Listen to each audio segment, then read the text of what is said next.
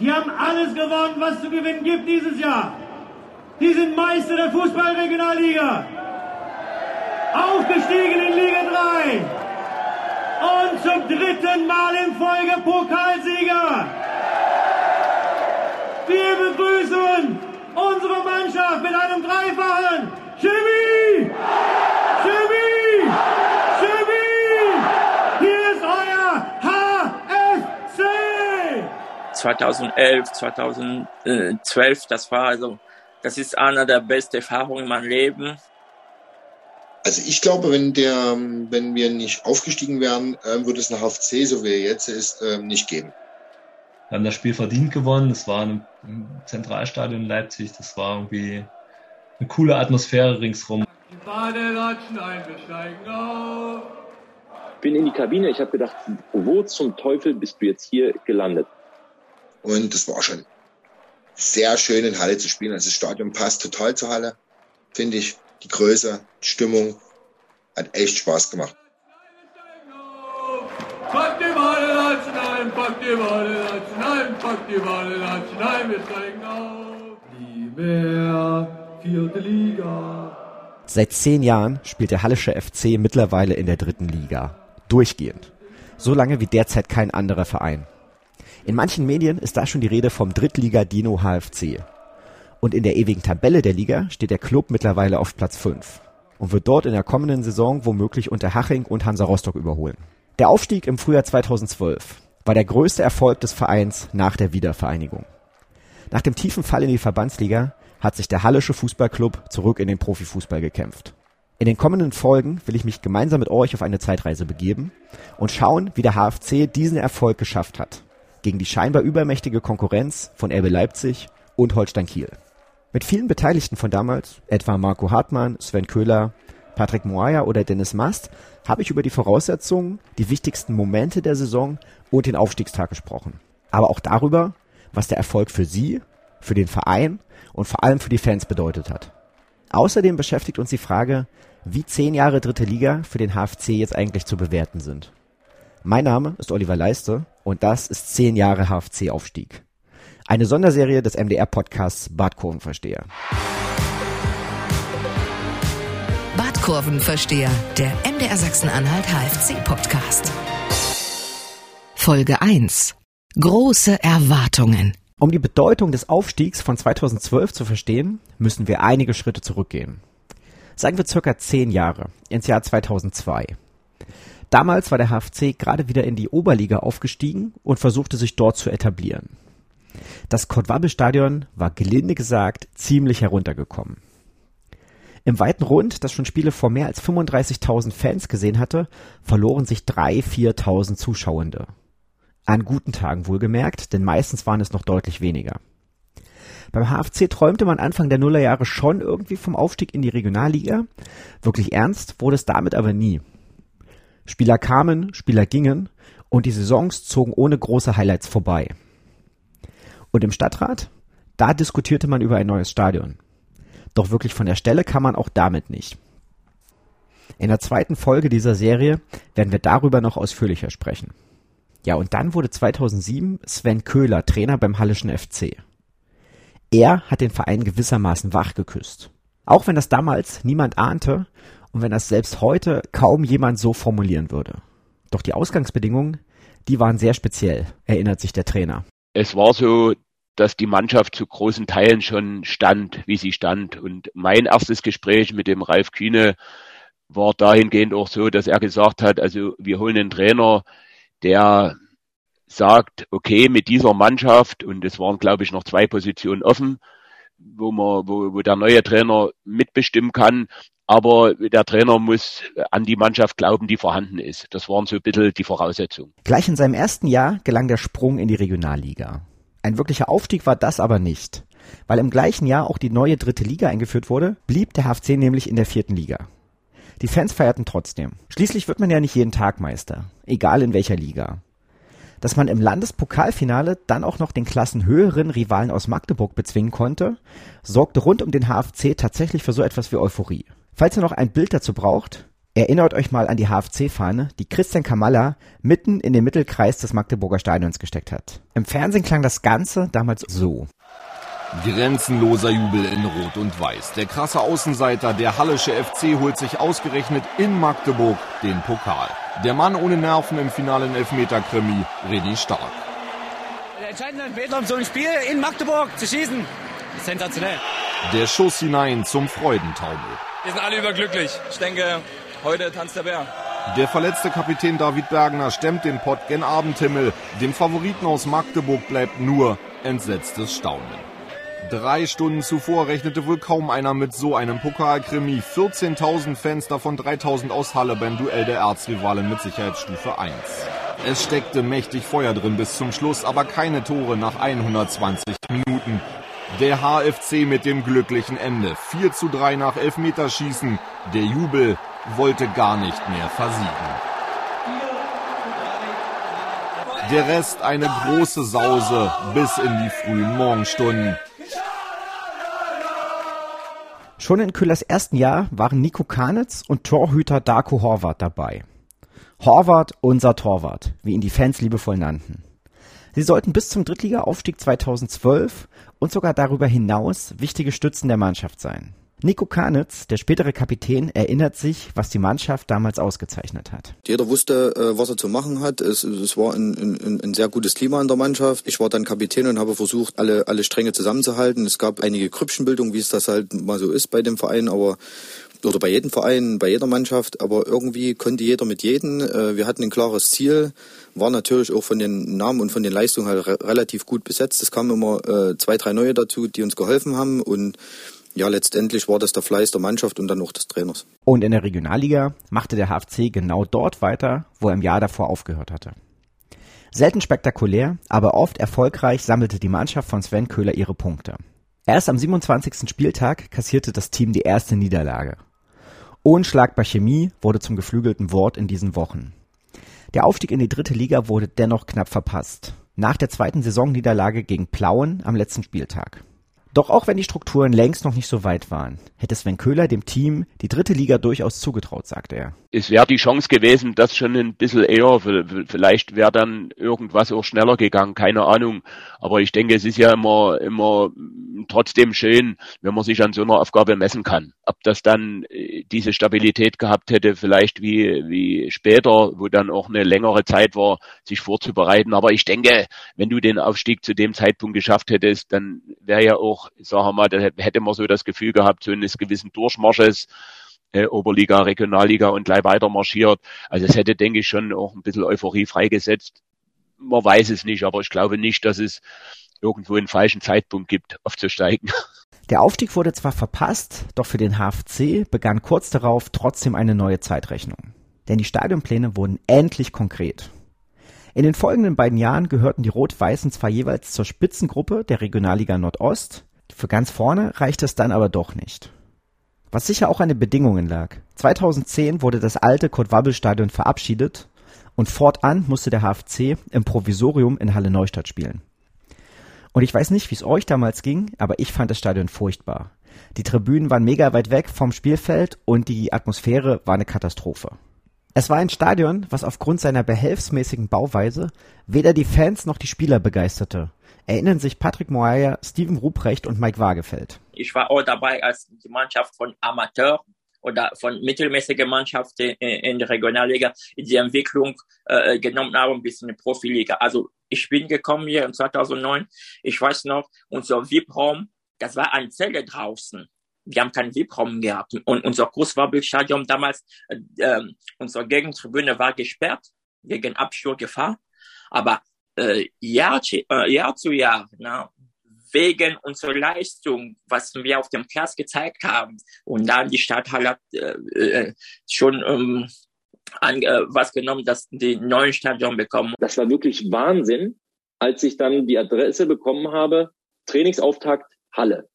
Und da habe ich die Adresse eingegeben, bin da hingefahren. als ich auf dem Parkplatz ankam, habe ich zweimal auf mein Navi geguckt, ob ich jetzt hier richtig bin. Also das war für mich nach Oberhausen, was schon für einen Zweitligisten katastrophale Bedingungen waren, habe ich gesagt, nee, hier bist du falsch. Das, das kann ja nicht stimmen. Also das, dann bin ich da reingegangen das sah aus wie eine, wie eine große Turnhalle, diese, diese Tribüne von hinten. Bin in die Kabine, ich habe gedacht, wo zum Teufel bist du jetzt hier gelandet? Was hast du dir jetzt hier eigentlich eingebrockt?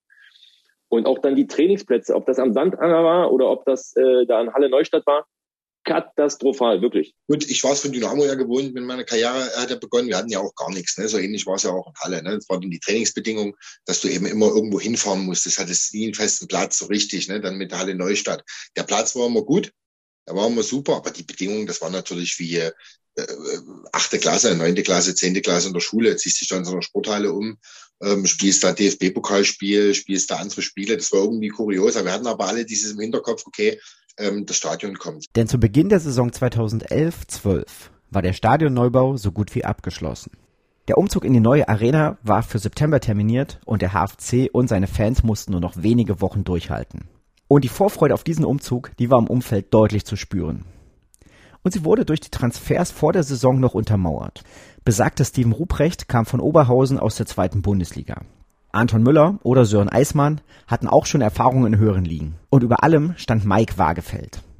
Der war zu dieser Zeit bereits eine Legende bei Dynamo Dresden. Schließlich hatte er die Sachsen einst in die zweite Bundesliga geführt. Doch seine Zeit bei Dynamo neigte sich 2011 dem Ende entgegen. Und vor der Anfrage des HFC war er eigentlich schon drauf und dran, seine Karriere zu beenden. In Dresden meine Zeit war vorbei und ich hatte schon meine Bewerbung für die Polizei, ich wollte zur Polizei gehen, hatte ich schon äh, so gut wie fertig und, und, und äh, zum Abschicken bereitgelegt.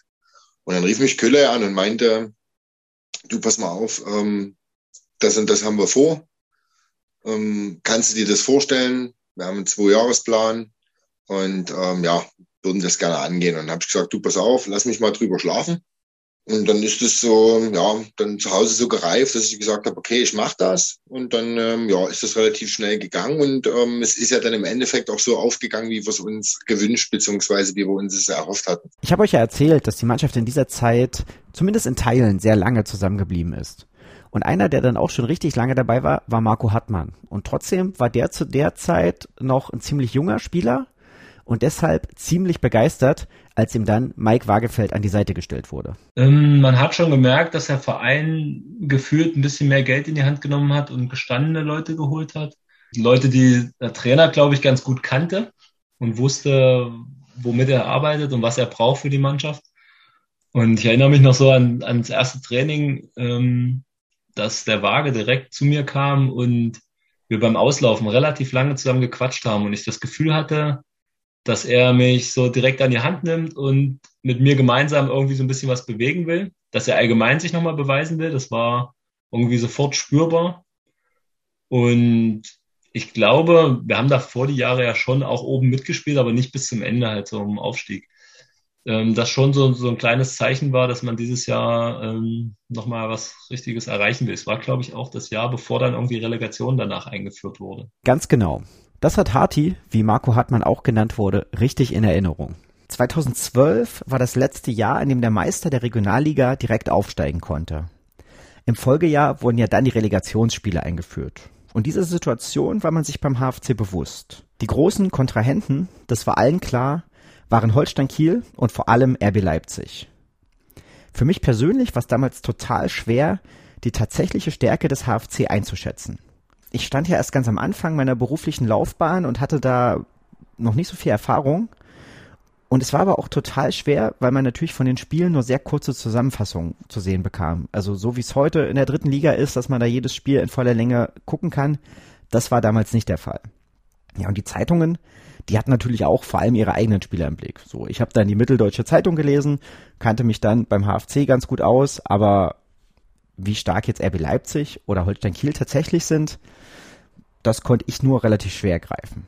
Aber ich kann euch einfach noch mal ein paar Namen nennen, wer damals für den HFC aufgelaufen ist. Und ich denke, da wird einigen von euch einfach das Herz aufgehen, wenn ihr euch an dieses Spiel erinnert. Im Tor, ich habe es vorhin schon gesagt, Darko Horvath, Horvath unser Torwart. So, der HFC meistens ganz klassisch im 4-2-3-1 gespielt. Die Viererkette waren dann Sören Eismann, Steven Ruprecht, Patrick Moaya und Nico Kanitz oder Jan Benisch. So im Mittelfeld Mike Wagefeld, Marco Hartmann, Ähm, auf den Außen Michael Preuß war da in der Saison ziemlich aktiv. Oder Toni Lindenhahn, der war dann am Ende der Saison bester Vorbereiter. Auf der anderen Seite Dennis Wegner und Dennis Mast. Auf der 10 hätte eigentlich Anton Müller spielen sollen. Der kam dann aber gar nicht so viel zum Zug in der entscheidenden Phase der Saison, sondern da war dann tatsächlich eher Telmo Teixeira der Mann, auf den es ankam. Und vorne Andis Schala, der aus der ersten Liga in Schottland nach Halle gewechselt war. Riesige Erwartungen. Aber naja, so ganz konnte er die dann im Nachhinein leider nicht erfüllen. Klar war jedenfalls, von den Ausgangsbedingungen her hatten Leipzig und auch Kiel die Nase vorn. Leipzig hatte dank des Brauseunternehmens Red Bull quasi unerschöpfliche finanzielle Ressourcen und verstärkte sich mit namhaften Profis aus der zweiten und dritten Liga. Kiel hatte den HFC einige Jahre zuvor im Aufstiegsrennen hinter sich gelassen, war dann aber direkt wieder abgestiegen. Trotzdem hatten die Störche in den Jahren davor oft drittklassig gespielt und auch mal an die Tür zur zweiten Bundesliga geklopft. Deswegen war auch dort die Ausgangssituation wahrscheinlich etwas besser als in Halle. Und Marco Hartmann hat es ähnlich in Erinnerung wie ich. Kiel war die Jahre davor immer relativ stark. Also ich habe ähm, ungern gegen Kiel gespielt. Das hat sich bis zum Ende meiner Karriere durchgezogen. Das ist, glaube ich, ein Verein, gegen den ich die schlechteste Statistik habe, die es gibt. Ähm, in Kiel immer irgendwie Regen, immer Wind und immer irgendwie verloren oder, naja, vielleicht einen Punkt geholt. Ähm, in dem Jahr war es, glaube ich, auch so, dass wir vor Weihnachten, ganz spät vor Weihnachten, noch bei absolutem Sturm und Matschwetter dort gespielt haben. Die haben eigentlich jedes Jahr oben mitgespielt. Die hatten auch immer gute Spieler. Ich glaube, da wird finanziell auch mal immer gute Möglichkeiten gehabt. Ich glaube schon, dass man die auch von Anfang an recht hoch eingeschätzt hat. Und Leipzig? Hatte in der Vorsaison den Durchmarsch durch die Regionalliga verpasst. Stattdessen war der Chemnitzer FC aufgestiegen. Trainer bei den Himmelblauen war zu der Zeit Gerd Schädlich. Ein guter Freund von Sven Köhler übrigens. Und deswegen habe ich den damaligen HFC-Trainer gefragt, ob er sich dann in Chemnitz bei seinem Freund Gerd Schädlich Tipps geholt hat, wie den Leipzigern beizukommen sein könnte. Sven Köhler musste schmunzeln, als ich ihn das gefragt habe. Ja, zumindest haben wir uns ausgetauscht. Wir haben uns ja immer erst äh, kennengelernt. Ich habe ja einen Gerd nie als, als äh, Spieler gehabt, sondern erst durch meine Zeit, wo ich Co-Trainer in Dresden war und diese enge Beziehung vom Christoph Franke, dann habe ich einen Gerd Schädlich auch ein bisschen näher kennengelernt und natürlich haben wir uns dort ausgetauscht. Ich glaube, das war ja auch das Jahr, wo er in, in Selim Eidemir nach Chemnitz geholt hat vor dieser Saison. Der CFC ist aufgestiegen und der Selim ist, glaube ich, in dem, in dem Sommer auch zum CFC gegangen. Äh, das, da war ich natürlich nicht ganz so glücklich, aber der Gerd hat auch immer gute Argumente gehabt. Aber ja, natürlich haben wir auch darüber gesprochen. Und ja, es war ja immer die Art vom Gerd Schädlich, sagen wir mal, ehrlichen Fußball zu spielen. Und ich denke, da liegt man nicht so weit auseinander. Doch was war nun eigentlich das Saisonziel? Mit aller Kraft aufsteigen oder doch eher dranbleiben und zuschlagen, falls sich die Gelegenheit ergibt? Steven Ruprecht hatte da auf jeden Fall eine klare Meinung. Über den Zweijahresplan hat mit mir niemand gesprochen. Für mich stand fest, äh, dieses Jahr und ich möchte unbedingt aufsteigen und habe mich, oder wir als Mannschaft haben uns auch eigentlich nie mit Kiel oder mit, mit RB Leipzig verglichen, weil wir einfach wussten, gerade am Anfang so die Bedingungen, die die anderen beiden Mannschaften haben, da kommen wir bei weitem nicht ran. Und die anderen Spieler? Die wollten sich da längst nicht so weit aus dem Fenster lehnen wie der Innenverteidiger. Ja, ich glaube, das war nie die Philosophie so vom, vom Sven Köhler oder vom Verein zu sagen, dieses Jahr müssen wir aufsteigen. Man muss überlegen, RB Leipzig war ähm, das zweite oder dritte Jahr vielleicht in der Regionalliga hängen geblieben und haben da auch von Jahr zu Jahr mehr Geld reingepulvert, um irgendwie nach oben zu gehen. Äh, deswegen wäre das vermessen gewesen und war auch damals nicht so, dass der HFC das so äh, verkauft hätte nach außen, auch intern nicht. Trotzdem war es ganz klar der Anspruch, oben mitzuspielen. Das war so ein bisschen, glaube ich, zumindest die Aussage. Das ist natürlich jetzt auch schon ein ganzes Stück her, dass ich jetzt genau sagen könnte, was da die Vorgabe war. Ich muss sagen, für mich, ich, wie gesagt, ich äh, war damals an einem anderen Punkt wie ähm, die erfahrenen Jungs. Ich bin einfach in die Saison gegangen und wollte einfach äh, Fußball spielen, wollte so viel Spielzeit wie möglich, wollte kicken, wollte Tore schießen. Ähm, ich habe jetzt nicht darüber nachgedacht, am Ende der Saison aufzusteigen. Also da äh, würde ich jetzt behaupten, hat mir auch niemand vor der Saison darüber geredet, hat gesagt, Dennis, pass auf, ähm, wir formen jetzt eine neue Mannschaft und wir wollen dieses Jahr aufsteigen. Also darüber habe ich mir damals gar keine Platte gemacht. Ähm, ich bin da absolut unbefangen in die Saison gegangen. Und ähm, aber definitiv war das einer der äh, Erfolgsgaranten, sage ich, dass wir eine sehr coole Mischung aus Alteingesessenen hatten. Ähm, dann, wie du es sagst, sage ich mal, zum damaligen Zeitpunkt junge Wilde ähm, und halt Jungs, die einfach schon richtig was erlebt haben, Fußball erleben und wir halt alle auch zueinander gehalten haben. Der letzte eben in der Runde war Dennis Mast, damals einer der jüngsten im Team. Und deswegen waren ihm dann vielleicht auch ein paar Dinge wichtiger als die Frage, ob der HFC tatsächlich am Saisonende aufsteigen sollte. Ja, mit welchen Erwartungen bin ich in die Saison gegangen? Für mich war es dann meine erste wirkliche richtige Männersaison. Ich hatte davor ähm, schon viele Spiele dann bestritten, wo ich ja gar nicht dran geglaubt hatte, bis zu dem Zeitpunkt, wo ich das erste Mal äh, gegen Braunschweig, damals war Saison davor, auf dem Rasen stand. Und ähm, dachte natürlich, das ist, äh, kann ich auch an der Stelle sagen, ähm, damals war ich, was war ich, 18, 19, dachte, es wird jetzt einfach so weitergehen. Und da habe ich gleich in meinem ersten Männerjahr relativ ähm, schnell gemerkt, ähm, dass es nicht immer einfach alles so geht, sondern man jeden Tag wieder neu äh, Gas geben muss und ähm, sich dann auch behaupten muss. Und die Qualität war eine andere dann in dem Aufstiegsjahr auch äh, personell gesehen als im Jahr davor, muss man definitiv sagen. Und da musste ich mich dann natürlich auch erstmal äh, durchsetzen. Dass es dann aber nicht einfach so weiterging, lernte Dennis Mast ziemlich schnell. Ich habe dann gemerkt, dass äh, mehr dazu gehört als vielleicht auch nur die, die, ähm, die 60 bis 90 Minuten auf dem Platz am Tag, sondern dass man auch ein bisschen äh, sich vorbereiten muss aufs Training, sich ein bisschen nachbereiten muss, seinen Körper pflegen muss und bei mir auch ganz wichtiger Punkt, ähm, wenn man es auch nicht glaubt, wenn man mich heute vielleicht sieht und auch so ein bisschen äh, meine Ernährungshintergründe kennt, äh, dass auch eine professionelle Ernährung dazu gehört. Also damals habe ich äh, ja das gegessen, was mir so vor die Flinte kam und ähm, da war ich körperlich auch anders zusammen oder äh, da war mehr auf den Rippen und ähm, das musste ich äh, lernen dann. Denn gerade mit Mike Waagefeld hatte Dennis Mast anfangs so seine Probleme, erinnert sich Sven Köhler. Der Waage ist ein Führungsspieler gewesen und äh, ich glaube, da war es für Dennis Mast auch immer nee, in dieser Anfangszeit nicht ganz so einfach, weil der Waage immer sehr, sehr viel gefordert hat und, und konnte auch für die jungen Spieler dann auch mal ein bisschen unangenehm werden. Aber ich denke, daran sind sie gewachsen und, und äh, ein was war definitiv so. Äh, der Waagefeld wollte, dass die Leute um ihn rum einfach Gas geben, marschieren, äh, und, und alles reinhauen. Und wenn das die Jungs gemacht haben, dann hat er sie akzeptiert und dann gab es auch eher selten nochmal ein, ein, ein böses Wort. Und ich denke, die, die sich dann durchgesetzt haben, und da waren das ja alles, ich glaube, Dennis Wegner war von Anfang an ein bisschen Waage sein Freund, weil die Art von Dennis zum Waage gepasst hat.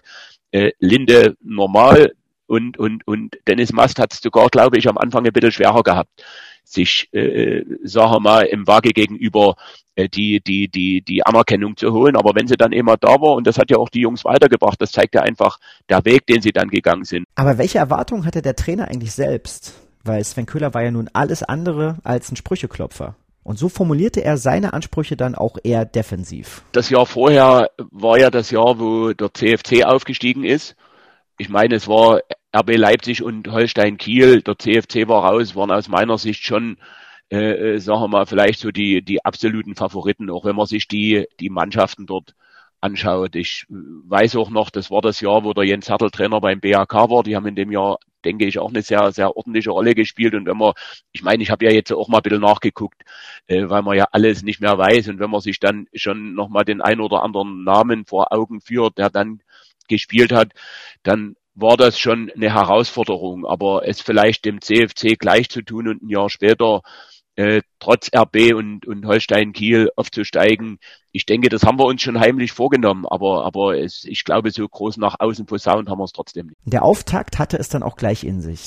Denn zu Gast in Halle Neustadt war niemand Geringeres als Holstein Kiel.